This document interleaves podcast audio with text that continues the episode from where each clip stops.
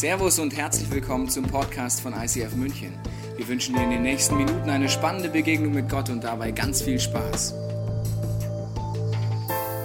Willkommen zur Serie My Church, zweiter Teil. Du siehst, ich bin vorbereitet auf diese Serie My Church. Es geht nämlich um Baustellen und die Kirche, verrate ich dir gleich, ist, wenn sie lebendig, lebendig ist, eine dauerhafte, lebenslange, immer wieder Baustelle. So eine Baustelle, wo verschiedene Orten gebaut wird, da wird was abgerissen, wieder was neu gebaut, umgebaut, neu äh, tapeziert, andere Farbe rein und so weiter. Und bei so einer Baustelle brauchen wir so einen Helm. Ich werde euch heute sagen, warum es wichtig ist, so einen Helm aufzuhaben, wenn man in einer Kirche ist. Und wie dieser Helm aussieht, keine Angst, den müsst ihr euch nicht die kaufen. Die sieht man nicht in Wirklichkeit, aber es sind wie so, ich sag mal, geistliche Helmen, die man aufziehen sollte, wenn man Kirche genießen möchte. Und wenn du letzte Woche nicht da warst, denkst du dir, wie Kirche, Baustelle wollte hier umbauen, den Neuraum. Stimmt, die also wenn ich umbauen würde, die, den Pfosten würde ich wegballern, den würde ich auch wegballern. Ob es noch hält, weiß ich nicht. Aber ich würde es umbauen. Das ist ein bisschen suboptimal. Da hinten sehen mich die Leute auch ab und zu mal dann auch so direkt. Hallo, schön, dass ihr da seid. Ansonsten natürlich über die Leinwände. Und äh, es geht nicht darum, ein Gebäude umzubauen. Weil wenn wir über Kirche reden, fangen wir an zu suchen nach den christlichen Wurzeln, den biblischen Wurzeln, den Träumen, wie Kirche angefangen hat. Und da geht es um kein Gebäude, es geht um keine Institution, um keine Regeln, keine Rituale, keine Liturgien. Es geht darum, eine Kirche kennenzulernen, die das Hirn sprengt. Und dieser Helm, ich werde heute immer wieder darauf eingehen, warum das wichtig ist, weil ich glaube, dass folgende Bibelstelle, die ich letzte Woche schon vorgelesen habe, wenn du da warst, dafür zentral ist. Da heißt es im ersten Petrus im zweiten Teil der Bibel, zu ihm, zu Jesus dürft ihr kommen. Er ist der lebendige Stein, den die Menschen weggeworfen haben, aber in Gottes Augen ist er wertvoll und kostbar. Lasst auch ihr euch als lebendige Steine in einem Haus aufbauen, das Gott gehört. Darin sollt ihr als seine Priester dienen, ihm als Opfer ihr Leben zur Verfügung stellen. Um Jesu Willen nimmt Gott diese Opfer an. Ich habe gesagt, Kirche ist wie in diesem Bild ein Beispiel, lebendige Bausteine. So ein Baustein geht es nicht darum, Gebäude immer schöner zu bauen, sondern einer dieser lebendigen Steine steht für eine Person, die sagt, ich möchte meine Gaben, meine Fähigkeiten, meine Stärken, meine Schwächen, meine Macken mit allem, was ich bin, Gott zur Verfügung stellen. Und ich möchte so ein lebendiger Stein sein, der in Verbindung mit anderen etwas Neues, Größeres kreieren kann, als das ich Stein alleine ermöglichen kann. So ein Stein alleine ist schön, ja?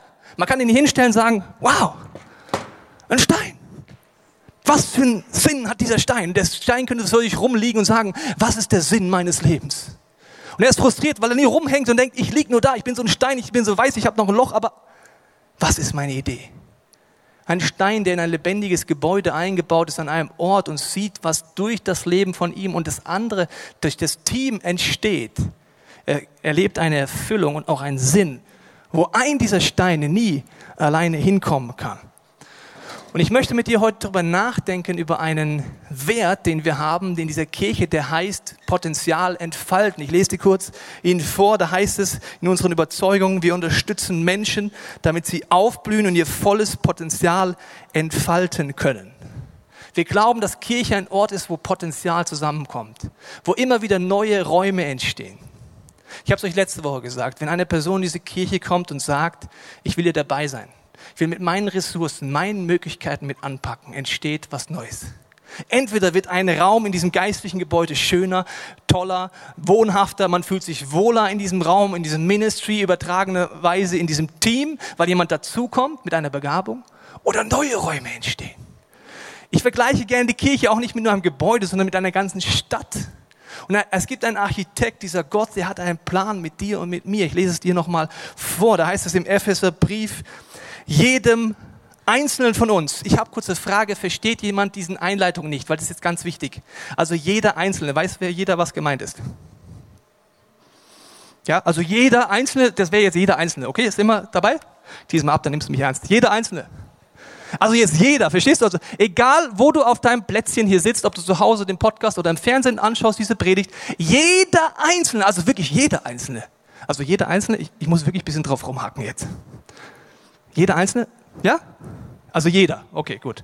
Ich glaube, so langsam hat es jeder gehört, dass es jetzt um jeden Einzelnen geht. Von uns aber hat Christus besondere Gaben geschenkt, so wie er es in seiner Gnade jedem zugedacht hat. Jedem Einzelnen. Eine Idee, so viele lebendige Bausteine wie hier sitzen, Menschen, die noch keinen Zugang zu Gott haben, wo Gott einen Plan hat, ein Architekt, der nicht nur ein Gebäude, eine Kleinstadt anfängt. Eine Großstadt, wo es immer mehr Stadtteile gibt. Und in diesen Stadtteilen gibt es wieder Häuser, da gibt es wieder Räume mit unterschiedlichen Begabungen, immer mit dem gleichen Ziel. Begegnungsräume zu schaffen, wo Gott Menschen näher zu sich holen kann. Wo Menschen Gott besser kennenlernen können. In jedem dieser Räume, dieser Stadtteile ist das das Ziel. Und so ein Stadtteil, so ein Gebäude, das ist dynamisch. Kirche, da wird auch immer wieder was abgerissen. Leute denken manchmal, ja, da baut man sowas auf und dann bleibt das immer so. Jemand hat mal gesagt, die letzten sieben Worte einer Gemeinde sind, das haben wir schon immer so gemacht. Ich wiederhole nochmal die sieben letzten Worte einer lebendigen Gemeinde.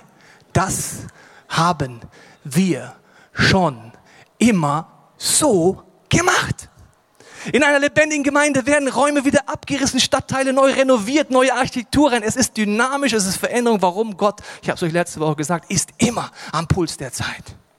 Und jetzt kommt dieses Bild und die Frage, wenn ich heute über Potenzial entfalten mit euch rede, dass jeder Einzelne hier eine Gabe hat, möchte ich nicht so sehr darüber reden. Wie findest du dein Puzzleteil raus? Was hat Gott mit dir vor? Da gibt es super Angebote in dieser Kirche, zum Beispiel der Cassone-Workshop, lebe deine Berufung. Da geht es um Gaben, Persönlichkeit, um was Gott mit dir vorhat. Wenn du es noch nicht gemacht hast, nutzt diese Angebote. Heute rede ich drüber. Das, was es heißt, dass nicht nur einzigartig einzelne Bausteine kommen, sondern dass sie eine Verbindung mit anderen lebendigen Bausteinen eingehen im Team. Ein Potenzial und Begegnungsflächen ermöglichen, die es vorher nicht gegeben hätte. Und im Team Potenzial einzuentfalten, ist eine, die göttlichste aller Ideen. Vater, Sohn, Heiliger Geist, Dream Team in sich, die schon im Team was ermöglichen, was unfassbar ist. Letztens hatten wir die Situation, wir hatten United, haben alle paar Wochen, demnächst haben wir es wieder hier im Neuraum, wo alle herkommen, die sich zu dieser Kirche zugehörig fühlen. Und dann war ich oben in der Lounge mit unserem International Pastor Flo Fabritz und er sagte zu mir, ey Tobi, lass uns mal ein bisschen, bisschen Schmarrn machen. Ich liebe es einfach, Schmarrn zu machen. Und er sagte, ja, so machen sie es so, Tobi. Du gehst zu irgendjemand hin und tust ihn ins tiefes Gespräch verwickeln. Also, dass er dich einfach anguckt und ich gehe dann von hinten leise an die Person hin, auf die Knie. Und wenn sie nicht guckt, gehe ich noch näher ran und mach, wuff! Mach das mal. Jede Person, das ist nicht lustig, Tobi. Das ist nicht lustig. Ich fand's lustig, also weil einfach so, weißt du, du direkt neben dir so ein Köter bellt, also es war nur der Flo, der kann echt gut bellen. Also im Team ist mehr möglich als allein und das ist nur ein hobbyloser Witz gewesen. Ja, also alleine hätte ich so diesen Effekt nicht hingekriegt.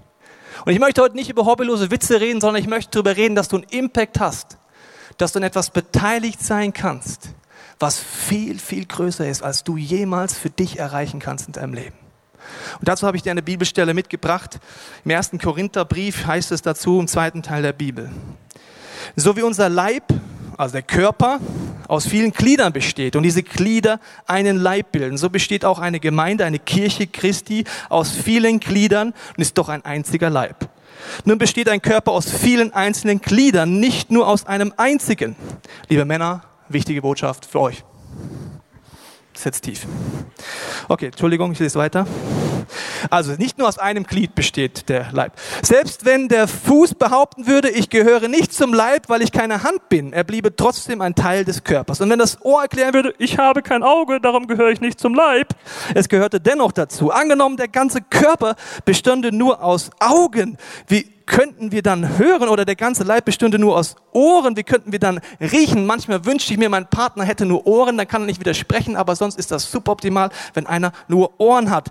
Deshalb hat Gott jedem einzelnen Glied des Körpers seine besondere Aufgabe gegeben, so wie er es wollte. Ein anderes Bild, gleiche Thematik, verschiedene Bausteine zusammen und jetzt sind es Glieder in einem Leib.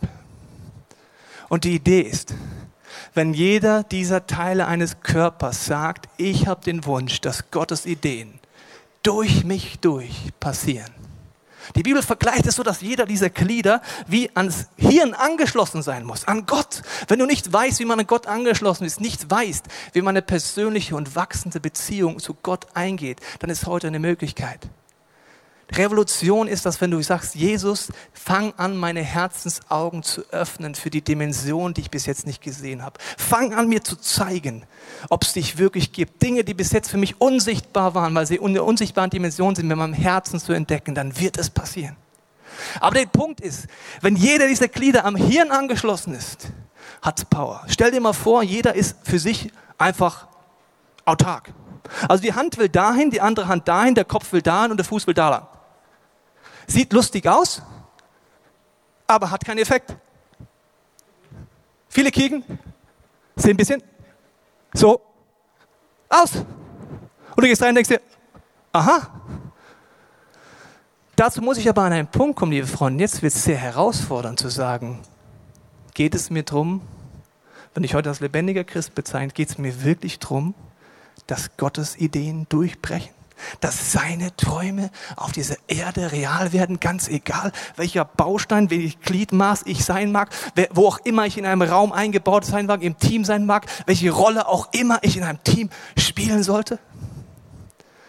Ich glaube an die Kraft eines Teams. Und das bedeutet immer, sich selber zurückzunehmen. Ich mache dir mal ein Beispiel. Viele Leute denken ja, ein Pfarrer wie der Herr Teichen, das bin ich, wenn du mich noch nicht kennst, schreibt folgendermaßen Predigten. Er hat bestimmt zu Hause eine große Bibliothek mit ganz vielen Büchern, die er alle schon gelesen hat. Und er hat einen holzernen Schreibtisch, relativ alt, weil die Generationen vor ihm haben schon dort Predigten geschrieben. Er hat eine große Bibel, eine Tee. Und dann setzt er sich dort rein mit einer Kerze in der Früh, sonntags morgens, sagt, Gott, hier bin ich, rede. Und dann kommt Vater, Sohn, Heiliger Geist, er ist Gabriel, Michael, alle kommen vorbei, stehen vor dem Schreibtisch, sagen, Pastor Teichen, folgende Botschaft. Ja, ich schreibe mit, ja, ich schreibe mit, ja, oh, ja, ich schreibe mit. Bei mir ist leider nicht so, tut mir leid. Bei mir ist es irgendwie anders. Natürlich ist mein Wunsch, dass Gott das leitet, aber ich glaube ans Team. An dieser Predigt, nur an dieser Predigt haben folgende Leute mitgeholfen. Ich habe dir mal eine Grafik mitgebracht, weil ich glaube ans Team, ans Diskutieren, ans Ringen. Es gibt ein Inhalteteam, dort geben viele Infos, Ideen von der ganzen Kirche ein. Ich diskutiere es mit Basti nochmal durch und sage, welches Motto, welches Thema machen wir denn immer September.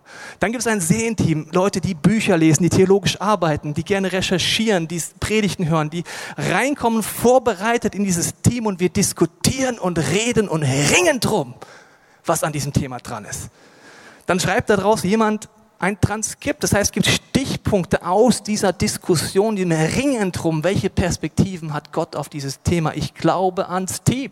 Ich glaube nicht an einzelne Leute, die irgendwo abspacen im Heiligen Geist. Ich glaube, dass ein Team zusammen mit Gott gemeinsam Gewaltiges tun kann. Dann gibt es unsere Programming-Leute, die überlegen sich, welche Illustrationen, zum Beispiel die Startsequenz, wenn du nicht da warst, dann tut es mir wirklich leid für dich, weil du hast was verpasst. Sowas ausdenken, wie fangen wir den Gottesdienst an, wie geht er weiter, wo gibt es Illustrationen. Das sind Leute, die das machen und Kreativität reinbringen in die Predigt. Dann gibt es ein Team, das äh, sind so Arztteam, Design, Video, Tanz, Theater äh, und die Musik. Alle ringen drum. Gott, wie willst du hier eine Plattform haben? Und das Team wird größer und dahinter noch Teams, die kann ich euch jetzt nicht mehr mit Fotos abbilden, die es da noch alle gibt. Und dann kommt das Ganze wieder zusammen zu einem Meeting, wo äh, Marketing überlegt wird. Dann erfahre ich irgendwann, wie meine Predigt heißt. Ja, My Church zum Beispiel, super, Marketing macht das. Da habe ich mir an, ah, cooler Titel.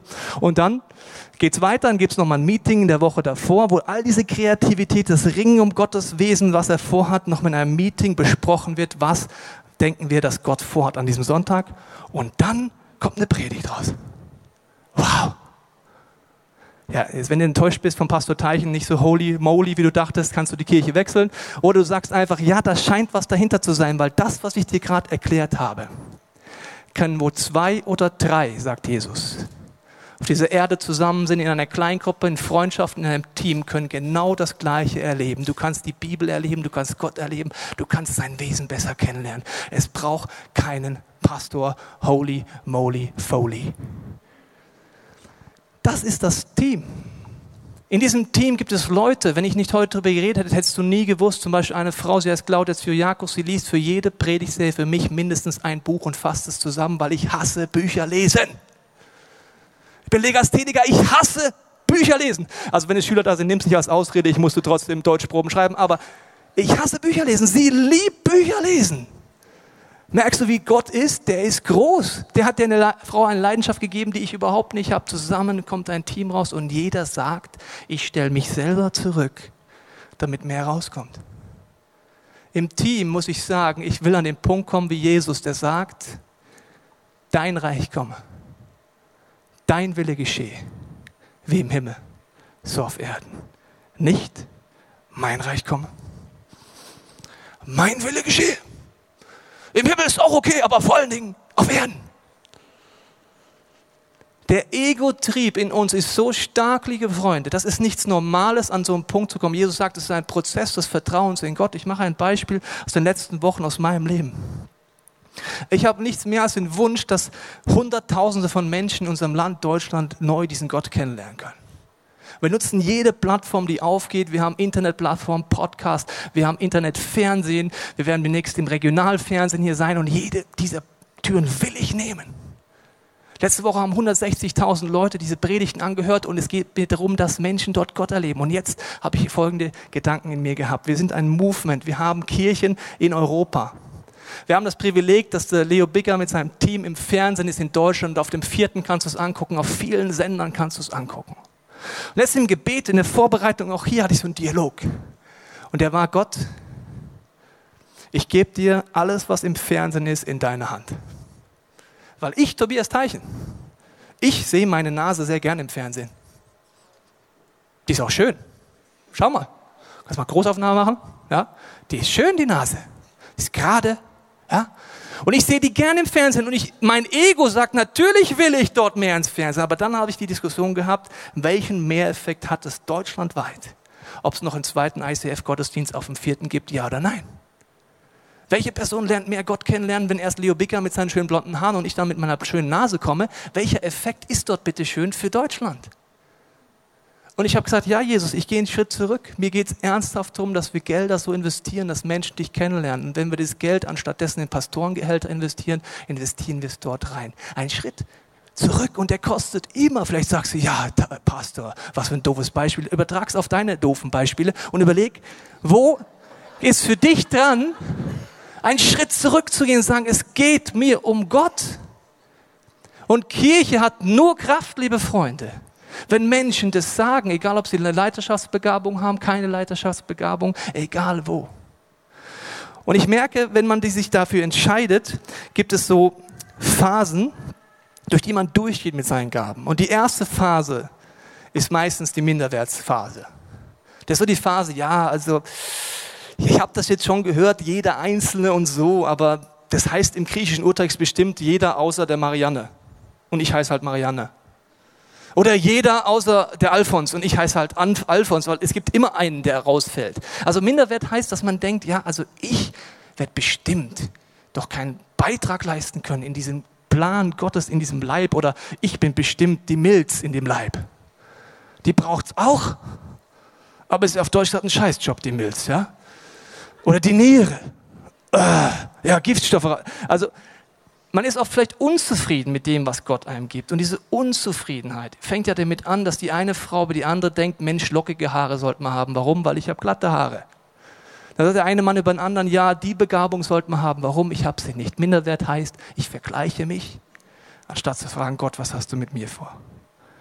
Die nächste Phase, und die habe ich bis jetzt keinen Menschen weltweit kennengelernt, weltweit, weltweit, weltweit, weltweit, weltweit kennengelernt, der diese Phase überspringt. Und das nenne ich die Ego-Phase. Die Ego-Phase ist, ich entdecke Gaben. Gott schenkt mir Gaben, Talente, vielleicht Geistesgaben. Und ich fange sie an, am Anfang komisch einzusetzen. Und zwar, ich sage zwar, es ist für Gott, aber es geht mir um mich.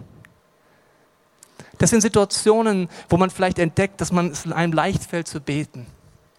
Jetzt lerne ich jemanden kennen, der betet wirklich viele, viele Stunden am Tag. Er liebt es, diese gesungenen Gebete, diesen Worship zu machen. Er liebt es, prophetisch vorwärts zu gehen. Und er ist ganz frisch dort drin. Und wenn man frisch in etwas ist, wird man schnell arrogant und verurteilt.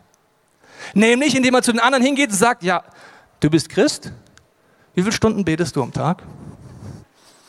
Fünf Minuten, also ich vier Stunden, gell? Also irgendwas scheint mir dir nicht ganz klar zu sein. Wir alle sollten mehr beten. Wir alle sollten 24 Stunden beten, worshipen und Prophetie auf irgendwelchen Hügeln machen. Und du wirst irgendwie extrem und stülpst dem anderen deine Berufung über. Das ist so dermaßen unangenehm für dein Gegenüber, wenn er etwas übergestülpt wird. Und denkst du, oh, ist irgendwie so anklagend und verurteilend. Du ziehst dich zurück. Eine Aufgabe, eine Gabe ist dafür da, dass ich sie Gott zur Verfügung stelle. Ich möchte es dir kurz vorlesen. Es das heißt dort im Epheserbrief, Sie alle, also alle, die eine Begabung haben, also jeder Einzelne, sollen Christen für ihren Dienst ausrüsten, damit die Gemeinde Jesu aufgebaut und vollendet wird. Dadurch werden wir im Glauben immer mehr eins werden und den Sohn Gottes immer besser kennenlernen. Wir sollen zu mündigen Christen heranreifen, zu einer Gemeinde, der Christus mit seiner ganzen Fülle seiner Gaben lebt. Kurz möchte ich auf diesen Text eingehen. Erstens, eine Gabe ist eine Aufgabe mit dem Ziel, jemanden auszurüsten. Aber nicht, damit er genauso wird wie ich. Dort steht es, dass sie eins werden und nicht gleich. Ich muss wiederholen. Eins werden, aber nicht gleich. Das ist ein Riesenunterschied, liebe Freunde. Gleich heißt, du streitest mit deiner Frau darüber, dass sie eigentlich kein Mann ist unterm Strich und deine Frau streitet sich mit dem Mann, weil sie unterm Strich. Verstehst du? Also du sagst einfach, ja, so sollte mich sich doch verhalten. Dann sage ich immer, Schatz, ja, dann wäre aber eine Frau hätte Brüste und sehe anders aus. Wir müssen schon irgendwie zusammenkommen, aber ich werde keine Frau, tut mir leid. Und du wirst auch kein Mann werden, das ist göttlich. Wir werden eins im Herzen, aber nicht gleich. Eine Gabe, eine Aufgabe, ich will Leute ausrüsten und nicht verurteilen dafür, dass sie ja so überhaupt nicht holy moly und nicht Gas geben und so irgendwie so Pinselchristen sind, die überhaupt nichts vorwärts bringen, sondern einfach sagen, ich will dir helfen. Als ich meine Begabung entdeckt habe, in der Bibel Zusammenhänge zu sehen, als ich entdeckt habe, es fällt mir leicht, dort einzutauchen, habe ich sie am Anfang arrogant, egoistisch eingesetzt. Für mich waren Leute, die die Bibel nicht lesen, einfach schlechte Christen. Bis Gott mich gechallenged hat, gesagt, warum habe ich dir die Gabe gegeben, Tobias? Dass du Menschen hilfst. Und nicht mit dem Ziel, dass sie die Bibel danach genauso lesen wie du und genau die gleichen Zusammenhänge entdecken, sondern einen Grundzugang finden. Wenn du Gebetsbegabung hast, dann helf Leuten einen Grundzugang zu finden. Mach nicht den Fehler zu denken, alle müssen 24 Stunden worshipen, prophezeien und beten. Es gibt unterschiedliche Aufgaben und Einheit heißt nicht Gleichheit. Und hier heißt es auch noch, dass man Jesus besser kennenlernt, weil der hat seine Gaben verteilt auf alle und er bringt einfach eine Spannung rein im positiven Sinne. Mündige Christen. Und es heißt es da, damit Gott in seiner ganzen Fülle dort leben kann. Gott hat jedem Einzelnen in diesem Raum zu Hause, jeder, der noch nicht Gott kennt, eine Begabung verteilt. Wie kann Gott wieder in der ganzen Fülle seiner Gaben in einer Kirche vorhanden sein? Indem jeder Einzelne seinen Beitrag leistet. Wenn Leute sich ausklinken innerlich, oder durch ihre Geschichte mit Kirche, die eher vielleicht chlorreich und nicht chlorreich war, dass sie sagen, ich kling mich aus innerlich, dann fehlt etwas von der Fülle Gottes, das er in dich reingelegt hat.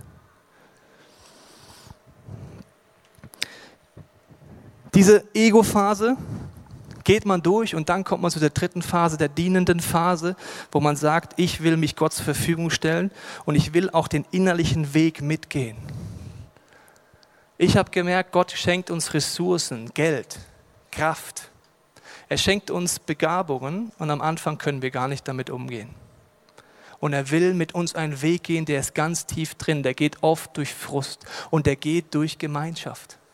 Ich habe dir vorhin gesagt, es braucht in dieser Gemeinschaft, in dieser Kirche einen Helm. Weil der effektivste Weg, wie Gott an deinem Herz arbeiten kann, sind Menschen um dich herum, die in Fehlern sind, die fehlerhaftig sind, wo Ungerechtigkeiten und Konflikte passieren. Dann wird es echt an deinem Charakter. Dann stellt sich am Ende vom Tag die Frage, warum tue ich das, was ich tue, wirklich? Wenn ich keinen Applaus von meinen Mitmenschen kriege, nicht jeder auf die Schulter klopft, Mensch, danke, Smoko Bleiter, dass du jede Woche dir den Hintern aufreißt das sind die Momente, wo du überlegst, warum tue ich das? Da redet die Bibel von einem Helm des Heils, von einer Haltung, die sagt, ich will an dem Haupt, an dem Hirn Gottes, an Gott angebunden sein, dass Jesus mein Chef ist. Und wenn du nicht diese Zeiten eins zu eins mit Gott hast, kann er auch die Dinge, wo er Menschen benutzen will, in ihrer Fehlerhaftigkeit, in Gemeinschaft, gar nicht effektiv nutzen bei dir, weil du frustriert bist, verletzt bist, bitter bist und aufgibst. Wo umgebaut wird, fallen Dinge runter. Dass er mit dir und mit mir Kirche baut, heißt, dass Gott viel, viel größer ist als wir. Dietrich Bonhoeffer hat das so ausgedrückt, er hat gesagt, Gott kann durch unsere Fehler mindestens genauso bewirken wie durch unsere Guttaten, weil er ist Gott. Er kann durch Fehlentscheidungen mindestens genauso viel bewirken in unseren Herzen wie durch unsere richtigen Entscheidungen. Die Frage ist, bin ich angebunden an diesen Gott? Habe ich eine Ahnung, wie ich die Bibel benutzen kann, wie ich mit Gott reden kann? Wenn nein, nutz bitte die Workshops, die Angebote in unserer Kirche, das zu erleben. Wenn du es weißt, dann bitte mach's. Weil ohne diesen immer wieder an Gott anbinden, wirst du Schläge abbekommen in jeder Gemeinschaft, in jeder Familie, in jeder Kirche. Die Frage ist nur, ob sie direkt treffen oder ob du vorbereitet bist. Ich möchte es an einem Beispiel nochmal zeigen. Und das ist für mich, dass eine Gabe eben wie ein scharfes Messer ist. Ein scharfes Messer kann schmerzen, es kann Leid zufügen. Ein scharfes Messer kann ich in die Schublade stecken und verrotten lassen. Oder ich sage, ich will ein Sushi-Meister werden, der weiß, wie man dieses Teil benutzt, dass etwas Leckeres entsteht. Wenn dir Sushi nicht gefällt, mach ein anderes Beispiel, es geht mir um den Punkt. Ein scharfes Messer, das Gott benutzen kann, weil mein Charakter bereit ist. Wir werden in den nächsten Wochen wieder erleben, was es heißt, im Team das zu ermöglichen. Und dieser zweite Wert, der wieder wichtig ist, neben Potenzial entfalten unserer Kirche, ist das Beste geben. Für Gott geben wir unser Bestes, wir legen Wert auf Qualität. Warum? Weil es geht um, um sein Wesen, um seine Ideen.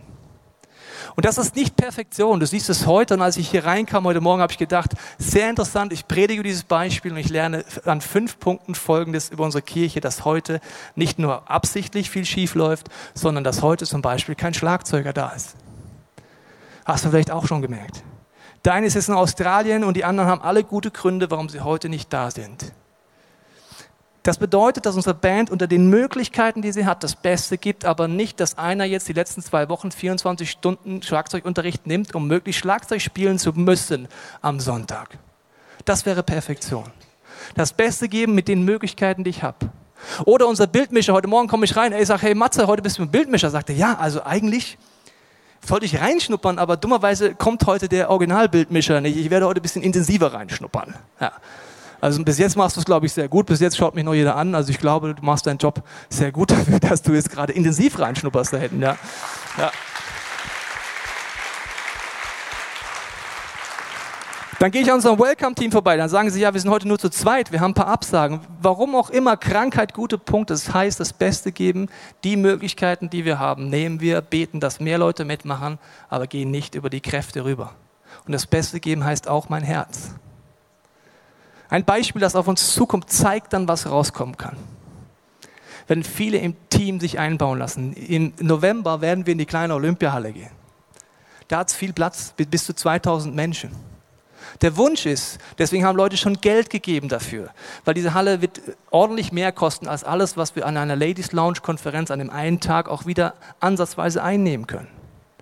Der Wunsch ist, dass wir Geld zusammenlegen, dass Leute beten, dass sie fasten, dass Leute ihre Begabung, kreativen Begabung, Kraft reinstecken, Leute begrüßen, für Leute beten. Dieses ganze Team kommt zusammen mit einem Ziel. Einen neuen Raum, in dem Fall die Olympiahalle, zu ermöglichen, wo Gott wirken kann. Ich habe euch mal einen kleinen Trailer mitgebracht, weil ich liebe Trailer. Und da kriegt man so ein bisschen den Geschmack dafür, was auf uns zukommt, indem alle zusammenhelfen. Schauen wir uns kurz mal an. ICF München präsentiert die Ladies Lounge mit spannenden Gästen aus Deutschland, der Schweiz und den USA. Eine Worship Night mit vielen Menschen aus ganz Deutschland und den Bands aus dem ICF München und dem ICF Zürich und die Unexpected Conference. Ein Tag mit vielfältigen multimedialen Sessions der Extraklasse. Die Gäste. Tobias Teichen, Gründer und Pastor vom ICF München. Leo Bigger, Pastor vom ICF Zürich und Leiter des ICF Movements und Annie Lobert, Gründerin von Hookers for Jesus. Das alles am 9. und 10. November 2013 in der kleinen Olympiahalle in München, mitten auf dem Olympiagelände. Weitere Informationen auf unexpected.icf-münchen.de. Expect the unexpected. Der Wunsch ist, dass Menschen dort zu Hunderten zum allerersten Mal wieder neu diesen Gott erleben und kennenlernen können. Ich bin begeistert von allen Teams, die vorbereitet. Ich bin begeistert von Geschichten, wie eine Frau zum Beispiel sagt, sie möchte gerne zwei Tickets kaufen für die Ladies Lounge, damit für eine Person, die sich nicht leisten kann, sie mitnehmen kann. Ich bin begeistert von den Geschichten, dass Leute sagen, ich will dort dabei sein. Ich möchte, dass meine Freunde auch dort sind. Samstagabend gibt es eine Worship Night, Sonntag gibt es vier Sessions, wo wir alles dafür geben, Plattformen mit all diesen Begabungen unserer Kirche zu kreieren, wo Gott wirken wird. Der Samstagabend, der Sonntag wird es nur eine Kollekte geben. Du nimmst einfach deine Freunde alle mit. Es ist wie eine Tageskonferenz, wo man vielfältig diesen Gott nochmal kennenlernen kann. Das alles ist möglich, weil viele, viele, viele Einzelne sagen, ich bin dabei. Und gleichzeitig sehne ich mich danach, dass Gott mit seiner ganzen Fülle wirken kann dass jeder seinen Beitrag gibt. Ich habe noch eine Bibelstelle für dich. Dort heißt es nochmal zu diesem Leibgedanken. Ihm, also Jesus, verdankt der Leib sein gesamtes Wachstum. Mit Hilfe all der verschiedenen Gelenke ist er zusammengefügt. Durch sie wird er zusammengehalten und gestützt. Und jeder einzelne Körperteil leistet seinen Beitrag entsprechend der ihm zugewiesenen Aufgabe. So wächst der Leib heran und wird durch die Liebe aufgebaut. Ich glaube, es ist wichtig, heute zu überlegen, erstens, ob du überhaupt weißt, wie man bei diesem Gott sich andockt. Wie ich ein Teil dieses Leibes in diesem Bild werden kann, einer Kirche, die lebendig vorwärts geht. Die in Einheit sagt, wir fokussieren uns gemeinsam auf Ziele, wir unterstützen und feuern uns an und sagen, wir gehen für ein größeres Ziel, nämlich dass Gottes Träume auf dieser Erde real werden. Vielleicht zum ersten Mal zu sagen, Jesus, ich kenne das nicht, aber ich bete, dass du mir diese Herzensaugen für dein Wesen öffnest. Aber hier heißt es auch drin, dass die Gelenke entscheidend sind.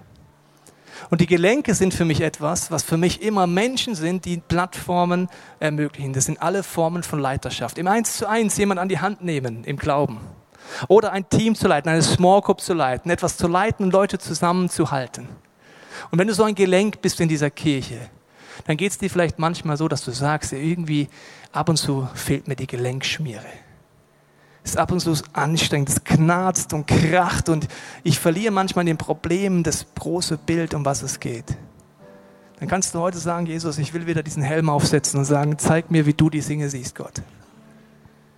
Schenk mir neu deine Kraft, deine Gegenwart, deinen Geist, dass die Gelenke wieder klappen und geschmiert sind Gott, gib mir Kraft, gib mir Vision und ich möchte mich wieder neu einreihen für ein größeres Ziel, dass deine Ideen in meinem Team, in meiner Small Group, bei meinen Freunden durchbrechen. Wenn im nächsten Song kannst du einfach überlegen, wo bist du heute angesprochen? Ist es dran, diesen Helm mal zum ersten Mal aufzuziehen? Ist es dran, die Dinge anzugehen, wo du Schläge abbekommen hast? Es gibt demnächst wieder den Restart-Workshop unserer Kirche, der genau dafür da ist, mal Baustellen anzugehen.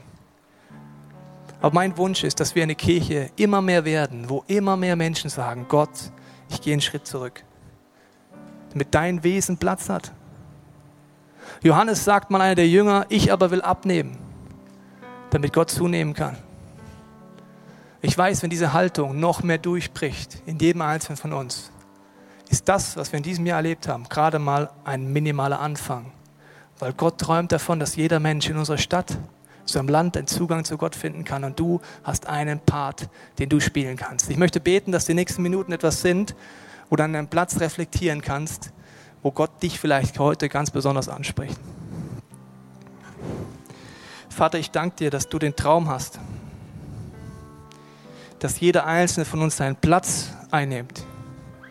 Jesus, du siehst, wo wir unserem Ego oft kämpfen, und das gleichzeitig die größte Freiheit ist zu sagen, dein Wille geschehe, Gott, ich gehe einen Schritt zurück. Jesus, bete für jedes Team in unserer Kirche, für jede Small Group, dass du neuen Level der Einheit schenkst, gemeinsam vorwärts zu gehen. Ich bete für neue Leidenschaft in unseren Kleingruppen, dich zu suchen, die Bibel aufzuschlagen und das, was wir im Serienteam Woche für Woche für die Celebrations erleben, in den Small Groups neu erleben dürfen, dir zu begegnen. Jesus, ich bete für jeden Leiter in unserer Kirche, jeden Small Group Leiter, Teamleiter, egal wo er Leiterschaft hat, dass du neue Gelenkschmiere gibst, dass er wieder sagt, voller Leidenschaft, ja, es ist auch mein Platz, wirklich Gelenk, Dinge zu verbinden, Gliedmaßen zu verbinden. Jesus, ich danke, die nächsten Minuten sind deine Minuten, wo du an unserem Herzen arbeiten kannst. Egal, wo wir uns heute Morgen befinden auf unserer geistlichen Reise. Wir hoffen, dass dir diese Predigt weitergeholfen hat. Wenn du Fragen hast, kannst du gerne an info at icf-moenchen.de mailen und weitere Informationen findest du auf unserer Homepage unter www.icf-moenchen.de.